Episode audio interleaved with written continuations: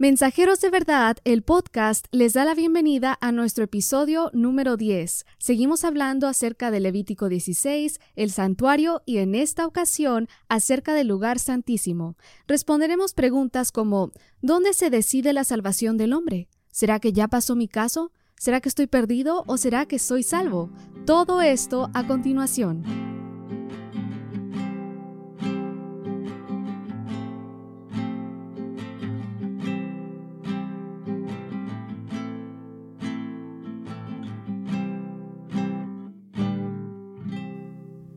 Padre nuestro que está en el cielo, le agradecemos por darnos la oportunidad nuevamente de poder tener este estudio. Sabemos, Padre, de que vivimos en los últimos días y pedimos su dirección, abra nuestras mentes y corazones, que se pueda entender, que pueda ser de bendición y siempre para su honra y su gloria. En el nombre de Cristo Jesús. Amén. Amén. Pues muchas gracias por acompañarnos nuevamente. Aquí estamos, gracias a Dios, nuevamente. Ahora sí, con la emoción de pasar al lugar santísimo. Así ¿no? es, es lo que hemos estado esperando, ¿no? Así es. Bien, y al entrar al lugar santísimo nos encontramos con el mueble del arca del pacto, que adentro contiene tres cosas, el maná, la vara de Aarón y la ley de Dios. Y se dice que la ley es la que condena, ¿no? Sin embargo, hay algo arriba, ¿qué es? Bueno, el propiciatorio es una charolita, la parte de arriba del, de la, del arca del pacto, donde precisamente se rociaba la sangre del perdón, la sangre de Jesucristo, ¿no? Entonces, esa es nuestra garantía de el perdón. En realidad, nosotros no somos garantía de perdón. La garantía lo pone Cristo a través de su sangre derramada en la cruz del Calvario. Esa sangre que era puesta sobre el propiciatorio, que simbólicamente era la sangre del Cordero, es la que a nosotros nos da la oportunidad de vivir. Y no solamente por la vida aquí en la tierra, vivir por toda la eternidad. Esa es la gran victoria que Cristo ganó por cada uno de nosotros. Así es. Y aquí en el santuario también se nos muestra, ¿no? De que no se hace ni a un lado la ley ni la misericordia. Tanto la misericordia como la justicia eh, se encuentran, ¿no? Y esto lo podemos encontrar si buscamos en nuestras Biblias. Salmo 85, 10. Así es. Salmo 85, 10 dice, La misericordia y la verdad se encontraron, la justicia y la paz se besaron. Dios es justo, pero al mismo tiempo es misericordioso también. Exactamente. Y es precisamente lo que vamos a ver hoy. El gran día de expiación conllevaba eh, mensajes eternos, ¿verdad? Tenía un simbolismo tan grande que hasta el momento hay muchas personas que no lo logran entender. Sin embargo, por eso esta, este día vamos a hablar precisamente acerca del gran día de expiación, que se conocía también o se conoce básicamente como el Yom Kippur, el día de la purificación. Y para poder entender lo que pasaba y que debemos de entender que tenía un día específico señalado por Dios, Así es. ¿no? Era un tiempo especificado. Ya vimos a través de la profecía de Daniel, capítulo 9, versículo 24 al 27, que nos lleva precisamente hasta el año 1844. Ujú. Ahora, lo que muchos no saben es que Samuel Snow, que fue quien dijo 22 de octubre de 1844, se basó precisamente en las fiestas y el Yom Kippur es una fiesta. La manera de contar las fiestas es a partir de la primer luna nueva después del equinoccio de primavera. Samuel Snow empezó a contar las lunas nuevas hasta llegar al 22 de octubre de 1844. Esto en consonancia con la profecía, ¿verdad? De Daniel 9, 24 al 27. Así es. Bueno, vamos a ir entonces a Levítico capítulo 23 para entrar de lleno a lo que es el Yom Kippur. Entonces voy a leer Levítico capítulo número 23 para que veamos, vamos a mostrar que es una fiesta, antes que todo, ¿verdad? Entonces Levítico capítulo 23 dice de la siguiente manera. En el versículo número 27, dice así la palabra de Dios, a los 10 días de este mes séptimo, es decir, en la séptima luna nueva. En Ah. el original no dice mes, dice luna nueva. Entonces, a los 10 días de la luna nueva, quiere decir, será día de expiación. Hay un tiempo especificado por Dios. No ¿Verdad? es cualquier día, ¿no? no es cualquier día. Tendréis santa convocación, es decir, un tiempo para reunirse. Y afligiréis vuestras almas y ofreceréis ofrenda encendida a Jehová. ¿Qué quiere decir esto? Confesar nuestros pecados y apartarnos de ellos. Sigue diciendo el verso 28, ningún trabajo haréis en este día. Y la razón es que no se debía de hacer ningún trabajo porque era un día sábado, era un Shabbat. Así lo dice, dice, porque es día de expiación para reconciliaros delante de Jehová vuestro Dios. Entonces el propósito especial del día de expiación era reconciliarnos con Dios. Así es. ¿Verdad? Todo ese día quería que nosotros estuviéramos en paz con Dios. Si vuestros pecados fueren como la grana, vendrán a ser como blanca lana, ¿no? Debía todo el pueblo tener la confianza de que ese día estaba reconciliado con Dios. Era un día especial, ¿no? Exacto. Entonces, aquí nos está dando el propósito, un tiempo específico y un propósito específico. ¿Qué tiempo? El 10 del séptimo mes que cayó el 22 de octubre de 1844. ¿Y el propósito? ¿Cuál era? Reconciliaros con Dios. ¿Ok? Ahora el verso 29 dice, porque toda persona que no se afligiere, afligir significa que no entiende la justificación por la fe, en este mismo día será cortado de su pueblo. Entonces, toda aquella persona que no entiende el propósito de ese día es cortado. Así es. ¿No? En otras palabras, si vamos a llegar a esto, es que era borrado. ¿Ok? Dice el versículo 30, y cualquier persona que hiciere trabajo alguno en este día, yo destruiré a la tal persona de entre su pueblo. Wow, es decir, entonces que ese día nadie debía de trabajar, porque era un día sábado. No es un, el séptimo día sábado, no, era un día sábado. Ese día no se trabajaba, era un día especial. Y el verso 31 termina diciendo, ningún trabajo haréis, estatuto perpetuo. La palabra perpetuo es olán, que significa también eterno. Para siempre. Exactamente. Y dice, es por vuestras generaciones en donde quiera que habitéis. Día de reposo será vosotros y afligiréis vuestras almas, comenzando a los nueve días del mes en la tarde, de tarde a tarde guardaréis vuestro reposo. Dios es bien específico. Así es. ¿Verdad? Y este día tan solemne, tan sagrado, fue reemplazado por las fiestas paganas. Día del pollito, día de Navidad, día de las madres, día del padre. Cuando nosotros tenemos ocho fiestas especificadas en Levítico 23. Exacto. De las cuales Dios sí aprueba, ¿no? Exacto. Y de la primera fiesta es el día sábado. ¿No? Eh, entonces, si el pueblo de Dios hubiese guardado las fiestas, entendería el tiempo en el cual estamos viviendo. Así es. Y hoy, bueno, ya he escuchado que el 22 de octubre se hace, oh, no, pues esa es la fecha, cuando en realidad la fecha de la cual nos dice el día de expiación cae en un día diferente cada año, ¿no? Se celebró la fecha, pero la fiesta en sí ya no se celebra, cuando la fiesta es lo importante, ¿no? Exactamente. Y nosotros también podemos saber exactamente el momento de celebrar la fiesta. Gracias a Dios. Gracias a Dios por las lunas nuevas. Así es. Desde Génesis capítulo 1, Dios puso a los astros para que nos indicaran sus tiempos, ¿verdad? Así es que hay que estar muy atentos a eso. Bueno, la vez pasada escuchamos que Cristo estuvo en el lugar santo 1813 años. ¿En qué momento pasó Cristo del lugar santo al lugar santísimo? Muy bien. Para eso necesitamos ir al libro profético de Daniel.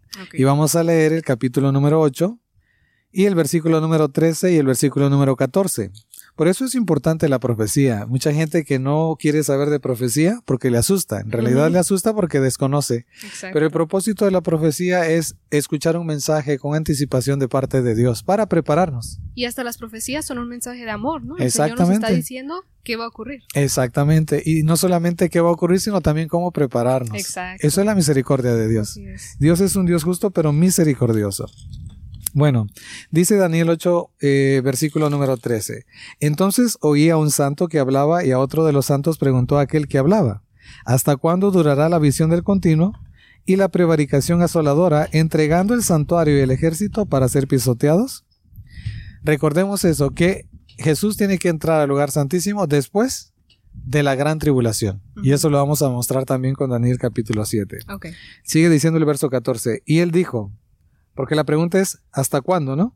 Y él dijo, hasta 2300 tardes y mañanas, sabemos que en profecía son años, luego el santuario será purificado. Para eso tenemos que ir a Daniel capítulo 7 para eh, encontrar el contexto del tiempo, ¿ok?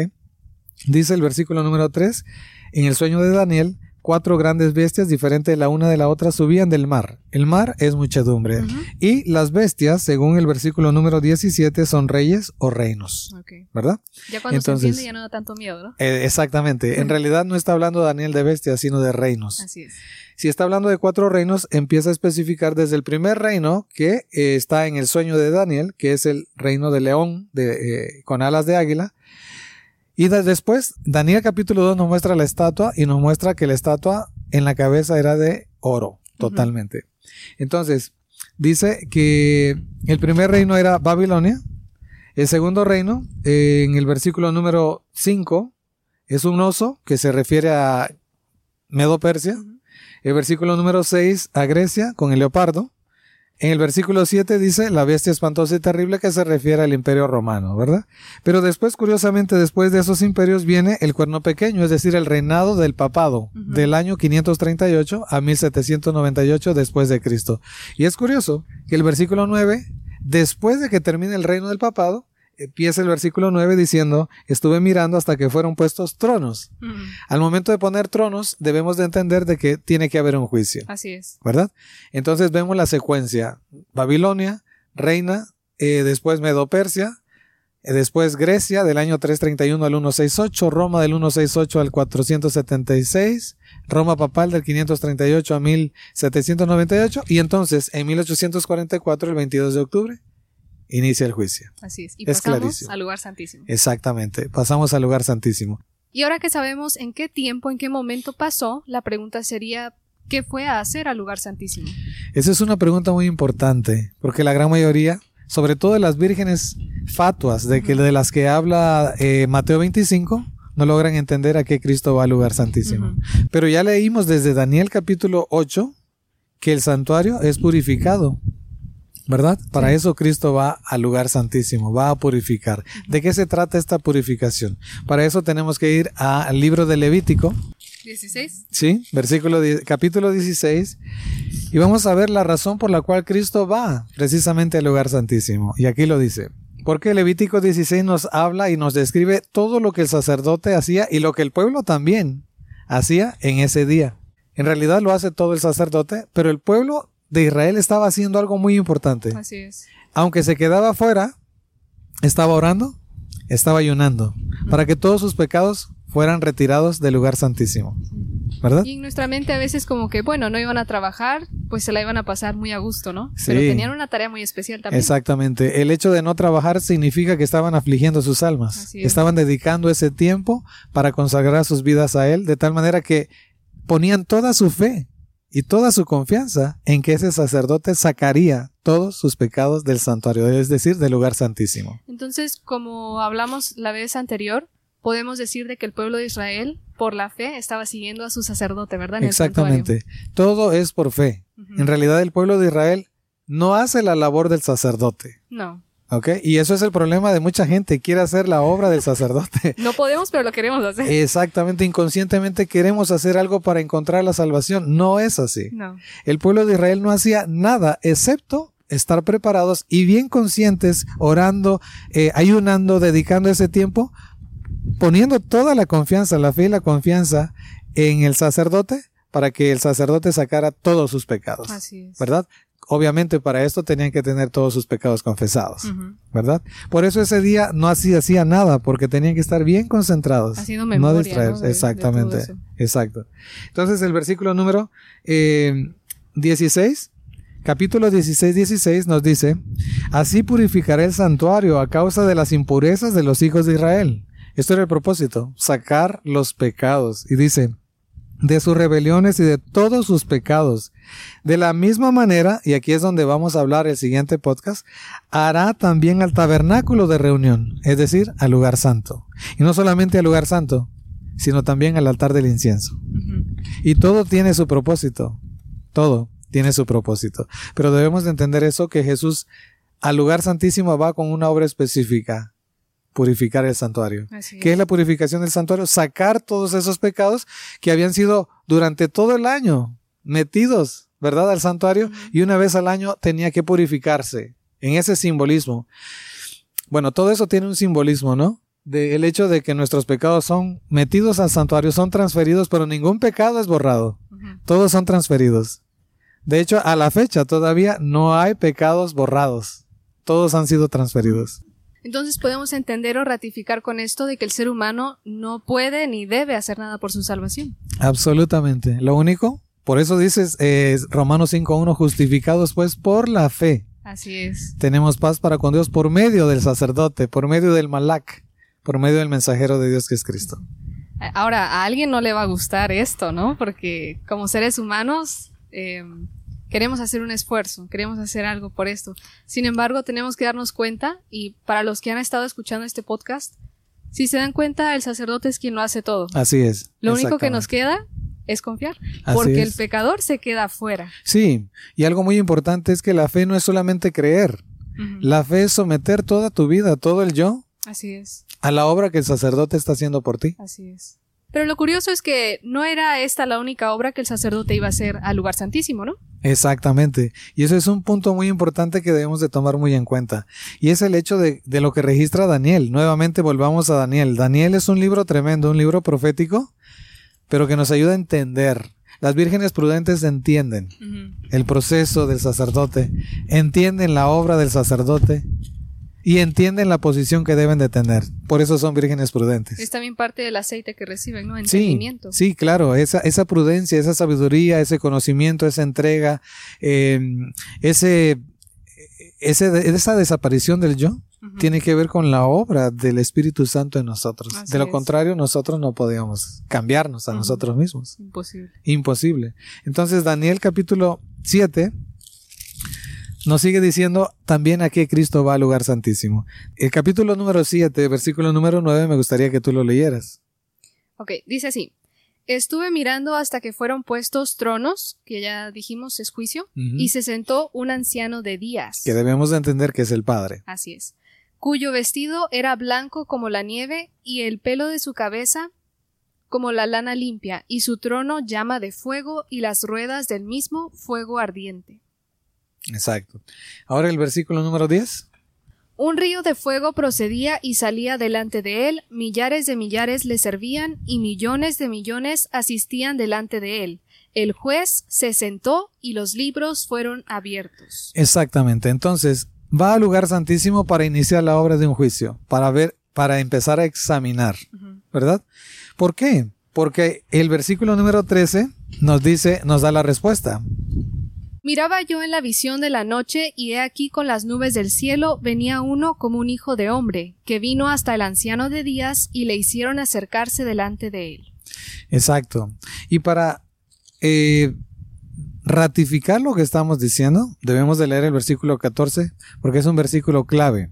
Si nos damos cuenta, dice, miraba yo en la visión de la noche, aquí con las nubes del cielo venía uno como hijo de hombre. Mucha gente se eh, equivoca al pensar que es la segunda venida de Cristo a la tierra, pero no, Cristo está viniendo del lugar santo al lugar santísimo Ah, para realizar esa obra, precisamente. Ahora, la obra, ¿qué obra? La purificación, la sa- sacar todos los pecados del pueblo para que ese día pudiera estar reconciliado con Dios, ¿verdad? Pero el versículo número 14 nos dice que también va al lugar santísimo con otro objetivo. ok. Dice, y le fue dado dominio, gloria y reino, para que todos los pueblos, naciones y lenguas le sirvieran. Y su dominio es dominio eterno, que nunca pasará, y su reino uno que no será destruido. Entonces debemos de entender que Jesús pasa del lugar santo al lugar santísimo para recibir dominio, gloria y reino. Es curioso que son tres cosas las que hay dentro del arca del pacto. Así es. ¿verdad? Es el maná, es la vara de Aarón que reverdeció y es también La ley. La ley de Dios. Exactamente. Es lo mismo que dominio, gloria y reino. La pregunta es, ¿para qué va a recibir dominio, gloria y reino? El versículo número 18 lo responde. Si lo puede leer, por favor. Después recibirán el reino los santos del Altísimo y poseerán el reino hasta el siglo, eternamente y para siempre. Exactamente. Entonces debemos de entender, las vírgenes prudentes entienden que Jesús va al lugar santísimo, es cierto, a sacar los pecados, pero también a recibir dominio, gloria y reino, y no solamente para recibirlo, sino para que terminando el examen se lo pueda dar al pueblo, a los santos. Así es. Y en, la pro- en el próximo podcast vamos a nosotros a entender quiénes son los que reciben todo eso. ¿verdad? Y el versículo número 25, hablando acerca del cuerno pequeño del papado, vuelve a, a especificar que te- le va a quitar su poder, si lo quiere leer, por favor. Ok. Y hablará palabras contra el Altísimo y a los santos del Altísimo quebrantará, y pensará en cambiar los tiempos y la ley, y serán entregados en su mano hasta tiempo y tiempos y medio tiempo. Pero se sentará el juez y le quitarán su dominio para que sea destruido y arruinado hasta el fin, y que el reino y el dominio y la majestad de los reinos debajo de todo el cielo sea dado al pueblo de los santos del Altísimo. Exactamente. Entonces, cuando nosotros entendemos lo que Cristo va a hacer al lugar santísimo, que no es nada más para sacar los pecados, sino a recibir dominio, gloria y reino, y que es todo eso que va a recibir se lo quiere dar al pueblo que lo esté esperando, entonces nuestra vida cambia. Así es. ¿Verdad? Y, entonces adoramos a un Dios que está haciendo todo para que nosotros seamos salvos. no solamente para que nuestros pecados sean perdonados, sino que a partir de ese momento, al recibir dominio, gloria y reino, ya no continuemos más en el pecado. Amén. ¿Por qué? Porque dice eh, el libro de Hechos, si no mal recuerdo, versículo 1, versículo 7 dice, y recibiréis poder. Así es. ¿Verdad? Cuando descienda sobre vosotros el Espíritu, Santo. Entonces, lo que pasa cuando Cristo sale precisamente del lugar santísimo es que trae todo esto, toda esta bendición, ¿verdad? No solamente ha perdonado los pecados, sino trae dominio, gloria y reino para dárselo a su pueblo. Y ese pueblo va a tener la oportunidad y vamos a tener también nosotros la oportunidad de poder compartir esta información de que ese pueblo que recibe dominio, gloria y reino ya no peca. Y este reino no es algo nuevo, ¿no? Es el reino que le fue quitado a Adán desde el principio, esa perfección, esa justicia de Cristo que él tenía al principio. Dios nuevamente se la dará a los santos del Altísimo. Exactamente. Y vamos a hablar acerca de las reformas porque fue formado a semejanza de Dios para que no pecara. Era sin pecado, era inocente. Así es. Pues así nos quiere otra vez tener nuestro Padre Celestial. Amén. Y todo es por medio de Cristo. Exacto. El hombre no hace nada. Nada, absolutamente, más que someter su vida a la voluntad de Él. Eso es todo lo que tenemos que hacer, pero eh, dejemos ya de predicar.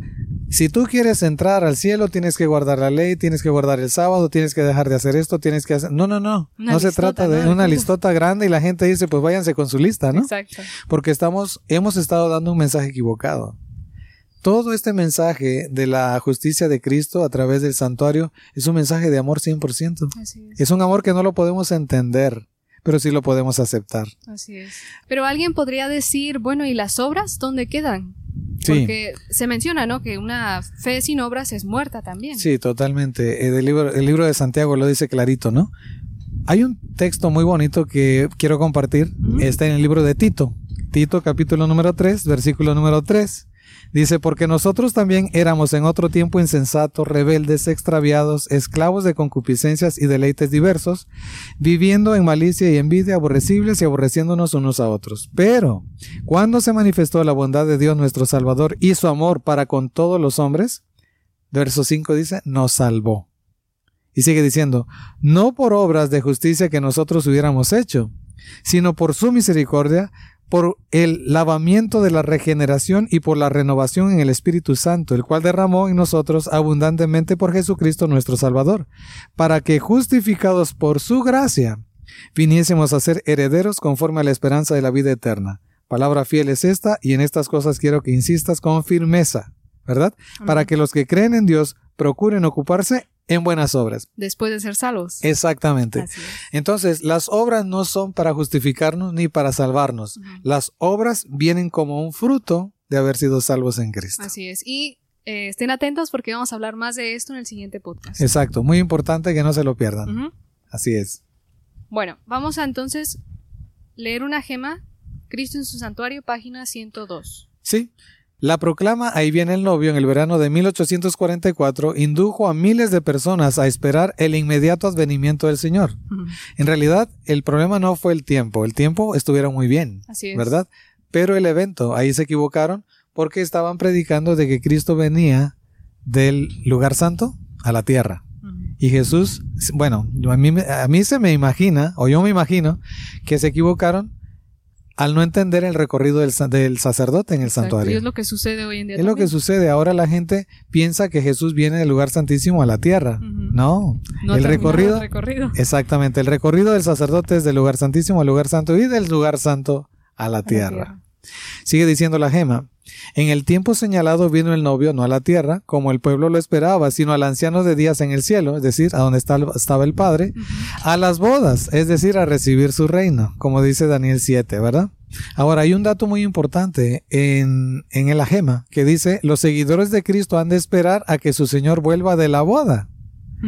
Para eso necesitamos, no lo vamos a leer nosotros, pero vamos a invitar a los oyentes para que lean Lucas 12:36, los que están pendientes de la venida de Jesús del lugar santísimo al lugar santo. ok. Ahora, pero deben entender, dice la gema, su obra y seguirlo por fe mientras entra la presencia de Dios. En este sentido, es decir, lo entienden, es que se dice que ellos entran a la boda. Ok. Entonces, entrar a las bodas es entender lo que Cristo está haciendo. Exactamente. Mucha gente no entiende a qué Cristo fue al lugar santísimo, ya lo explicamos. ¿verdad? Entendiendo eso, logramos entender nuestra posición en este tiempo y lograr entender el tiempo en el cual estamos viviendo, Así es. ¿verdad? Por eso es importante. Hay un versículo que nos explica el recorrido, todo lo que Cristo va haciendo y se encuentra en Romanos 8:34. Ujú. Lo vamos a leer. Romanos 8:34 dice, ¿quién es el que condenará? Cristo es el que murió, mas aún el que también resucitó, el que además está a la diestra de Dios, el que también intercede por nosotros. Exactamente. Entonces, claramente dice el texto que Cristo muere en la cruz del Calvario, resucita y después entra al lugar santo a interceder. Así es. ¿Verdad? ¿Por qué? Porque está el mueble del altar del incienso donde precisamente Jesús, el sacerdote, intercede. Ujú. ¿Ok? Ahora, si decimos que va al lugar santísimo, tenemos que entender que sigue intercediendo. Así La es. gente no entiende, y eso es otro punto, las vírgenes prudentes entienden. De que Cristo cuando pasa del lugar santo al lugar santísimo, sigue intercediendo. Ahora, ¿cómo sabemos que sigue intercediendo? no inicia su intercesión, ¿no? Porque No, ese es otro continúa. error. Ajá, inició en el lugar santísimo, es incorrecto. No. Ya vimos la vez pasada de que inició en el lugar santo. Exactamente. Ahora, ¿cómo sabemos de que Jesús está intercediendo o que pasa al lugar santísimo pero sigue intercediendo? Bueno, para eso necesitamos ir al Levítico, capítulo número 16, nuevamente, el versículo número 12. Fíjate que antes de que ponga la sangre sobre el propiciatorio en el lugar santísimo, el sacerdote hace algo. Versículo 12. Después tomará un incensario. ¿Ok? Ok. lleno de brasas de fuego del altar de delante de Jehová. El único altar que está delante de Jehová es el altar del incienso. ¿Ok? Y sus puños llenos de perfume aromático molido y lo llevará detrás del velo. Y pondrá el perfume sobre el fuego delante de Jehová y la nube del perfume cubrirá el propiciatorio que está sobre el testimonio para que no muera. Y del versículo 14 dice, tomará luego, o sea, después tomará la sangre y lo pondrá sobre el propiciatorio. Entonces, justo cuando el sacerdote entra al lugar santísimo, entra con el incensario lleno de perfume de incienso. ¿Cuál es el qué significa el incienso? La justicia de Cristo, Así es. ¿verdad? Por lo tanto, no hay duda de que Jesús intercede en el lugar santo, continúa intercediendo en el lugar santísimo y cuando sale al lugar santo, lo vamos a probar, continúa intercediendo. Así es. Porque sale nuevamente con el incensario y no lo suelta hasta que termine el tiempo Es de la prueba. decir. Mientras no lo suelte, Está intercediendo, exactamente. Pero la intercesión, dato muy importante, no se termina en el lugar santísimo. Así es. Entonces, eso es muy importante saber, porque la gran mayoría de las personas cree que la intercesión de Cristo se termina en el lugar santísimo y eso es un grave error. Y se asustan o nos asustábamos, ¿no? Cuando alguien decía, ya salió del lugar santísimo, que pues lo vamos a ver más adelante. Entonces la intercesión ya no está. No, sí, mientras Cristo nos suelte ese incensario. Exactamente. Y retrocediendo un poquito, ¿cómo es que se lleva a cabo este juicio en el lugar santísimo? Sí, bueno, se lleva a cabo en relación a los registros en los libros. Ok. Por lo menos hay tres libros. El libro de la vida, donde nuestro nombre se anota cuando aceptamos a Cristo Jesús como nuestro Salvador. Ok. Y ahí permanece siempre y cuando seamos fieles. De eso vamos a hablar también en otro podcast. Eh, y hay otros dos libros, el libro de las crónicas y el libro de los pecados. En el libro de los pecados, como su nombre lo dice, y eso está en Isaías 65, ahí se registran todos los pecados que hacemos continuamente. Nos vea la gente o no, ahí se registran. Intenciones, pensamientos, Todo, todo. ¿no? todo, todo, porque Dios escudriña lo profundo de nuestro corazón. Así es. Así es. Y Filipenses 4.3 y eh, Apocalipsis 3.5 nos hablan del libro de la vida, Apocalipsis 21 también. En ese libro de la vida, como ya dije, se anota nuestro nombre cuando aceptamos a Jesús. Y en el libro de la crónica, que está en Malaquías 3.16, pues ahí se anota todo lo bueno que con la ayuda de Dios hacemos. ¿Verdad?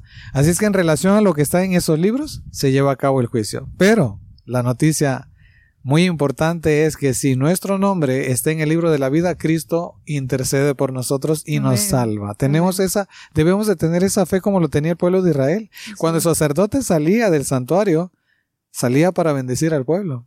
Esa misma fe que, no- que ellos tenían pidiéndole que el sacerdote pudiera sacar sus pecados y ser perdonados, es la misma que debemos de tener nosotros. Así es, él es nuestro abogado, ¿no? Así es. ¿Qué podemos decir acerca de la cita que menciona que algunos casos son aceptados y otros rechazados? Qué bueno que mencionas eso, porque hay mucha gente que tiene esa duda. ¿Seré salvo? ¿No seré Exacto, salvo? ya habrá pasado mi nombre, estaré es- perdido. Y eso, te imaginas, es vivir en un tiempo de angustia previo, Así es. sin ninguna necesidad. Bueno, la buena noticia es que Jesús sale con todos los pecados cargándolos él. Ningún pecado lo, te lo atribuye todavía a ninguno. De tal manera que esa cita debemos de entenderlo que se lleva a cabo en el lugar santo cuando eh, nosotros como pecadores decimos lo aceptamos, ese regalo, o lo rechazamos. Aceptamos el dominio, la gloria, el poder, aceptamos el perdón de nuestros pecados o lo rechazamos. ¿Y esos casos son decididos para vida o para muerte en el lugar santísimo? Todos son decididos para vida. Porque Ojo. Dios quiere que nosotros seamos salvos. Y es lo que no logramos entender muchas veces. Toda la obra de Dios, toda la obra del santuario es para que nosotros seamos salvos.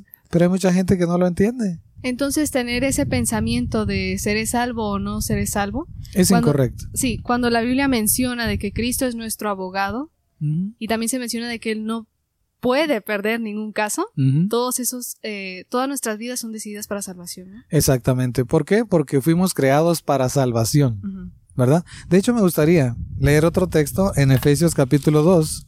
Es un texto bien conocido, pero eh, hablando acerca de esto, pues tengo que leerlo. Dice el versículo 8, Efesios 2.8, porque por gracia sois salvos por medio de la fe. Clarísimo. Por gracia somos salvos, lo único que tenemos que este- tener fe en mi abogado, en mi paracletos que es Cristo, en mi Así intercesor, mi mediador. Y esto no de vosotros, pues es un don de Dios, no por obras para que nadie se gloríe. Verso 10, porque somos hechura suya, creados en Cristo Jesús para buenas obras. Después de ser salvos nuevamente, ¿no? Exactamente, las cuales Dios preparó de antemano para que anduviésemos en ellas. Hay otro texto también que nos da la garantía de que Jesús entró al lugar santísimo para sacar todos los pecados. ¿Qué significa eso? Que entró para ganar, Amén. porque recibe poder, dominio y gloria. Y en el capítulo 1 de Efesios, capítulo 1, el versículo número 3 dice, bendito sea Dios, bendito sea el Dios y Padre de nuestro Señor Jesucristo, que nos bendijo con toda bendición espiritual en los lugares celestiales en Cristo según nos escogió, fíjense bien, en Él antes de la fundación del mundo, para que fuésemos santos y sin mancha delante de Él, en amor habiéndonos predestinados para ser adoptados hijos suyos por medio de Jesucristo, según el puro afecto de su voluntad. ¿Por qué nos- quiso. Exactamente. ¿por qué nos salva Cristo? Porque Él lo quiere, porque Él quiere salvarnos. ¿Verdad? Entonces no debemos de dudar que si entregamos nuestra vida a Cristo, Cristo ha entrado al lugar santísimo para la victoria, Así es. para que esa victoria sea impuesta en nosotros siempre y cuando lo recibamos Así es. y lo entendamos, porque ahí es donde está el problema entre las vírgenes fatuas y las vírgenes eh, prudentes. Unas entienden y otras no entienden. Unos entienden que solamente es por la justicia de Cristo y aceptan su justicia, y otros piensan que hay que hacer algo para lograr eh, algo a favor delante de Dios. Entonces esa duda de seré salvo no debe de existir en nuestra mente, ¿no? Así es, debemos de tener toda la seguridad de nuestro abogado que es Cristo. Por eso eh, A.T. Jones y Wagner decían, ¿no? Es más fácil salvarse que perderse. Exacto, porque ellos lo entendían perfectamente. Eh, es muy importante que nosotros entendamos también que si notamos en el arca del pacto está el maná, que es símbolo de ahorita de la reforma pro salud, el- la vara de Aarón, salir al campo, la educación también, eh, está también la ley de Dios. Todo eso, el cuarto ángel de Apocalipsis 18 quiere ponerlo en nosotros. Entonces, si alguien acep- acepta el pacto, dice Hebreos capítulo 8, verso 10, entonces va a poner su ley, su carácter. Y poniendo su carácter entran las ocho leyes de la salud. Así es. Dice a Ezequiel le dijo, sal al campo y ahí te voy a mostrar mi gloria, es decir, te voy a mostrar mi carácter. Todo eso está pasando ahorita. Las vírgenes prudentes lo entienden, salen al campo, practican la reforma pro salud y dejan que el Espíritu de Dios los guíe en todas sus necesidades, en todos sus caminos, de tal manera que puedan eh, no jactarse de que son salvos, no, no, No. no, porque en ese momento echaríamos a perder todo, Sí. pero con humildad, con sencillez, que son frutos del Espíritu Santo, podemos por testimonio decirle al mundo entero que vale la pena aceptar a Cristo como nuestro Salvador. Y por último, ¿qué más sucede en el lugar santísimo? Es interesante cuánto sucede en el lugar santísimo, ¿verdad? Pero hay un texto en Zacarías capítulo 3 versos 3 al 5 que nos muestra también qué es lo que pasa en el lugar santísimo. Dice el verso 3. Y Josué, al decir Josué podemos decir y Rodolfo, Madeline. Cualquier Melody, persona. cualquier persona. Y Josué estaba vestido de vestiduras viles y estaba delante del ángel. Y habló el ángel. El ángel, ahí la palabra ángel es malak, que significa intercesor, mediador. O sea que es Cristo, ¿no? Ajá, no cualquier ángel. Exacto. Y habló el ángel y mandó a los que estaban delante de él diciendo, quitadle esas vestiduras viles. Y a él le dijo, mira que he quitado de ti tu pecado y te he hecho vestir de ropas de gala. Amén. Eso es lo que Cristo hace en el lugar santísimo. Así es. Quitarnos nuestros pecados y vestirnos de su justicia. Amén. ¿verdad? Después dijo, pongan mitra limpia sobre su cabeza y pusieron una mitra limpia sobre su cabeza y le vistieron de las ropas y el ángel de Jehová estaba en pie. Eso también sucede mientras Cristo está en el lugar santísimo. Eso es lo maravilloso de que podemos tener la plena seguridad de que Cristo no pierde mi caso, siempre y cuando yo confíe en Él, y que Él no entró al lugar santísimo para ver si podía lograr algo por mí. Exacto. No, Él entra al lugar santísimo para quitarme mis pecados y ponerme su justicia. Así es. Aquí no dice que Josué tal vez o Exactamente. No, no, no. Se le fue quitado su pecado y fue vestido de justicia. Exactamente. Entonces, la última pregunta sería, si Cristo sale con todos los pecados, si Él ha hecho todo para que todos nos salvemos, ¿por qué es que algunos se salvan y otros se pierden? Bueno, eso lo veremos en el próximo programa, así es que los invitamos para que no se lo pierdan. Que Dios les bendiga. Si te gustó el episodio, no olvides suscribirte y compartir este video. Como siempre, pueden encontrarlo en audio en Spotify y Apple Podcast. Que el Señor les bendiga y nos vemos pronto.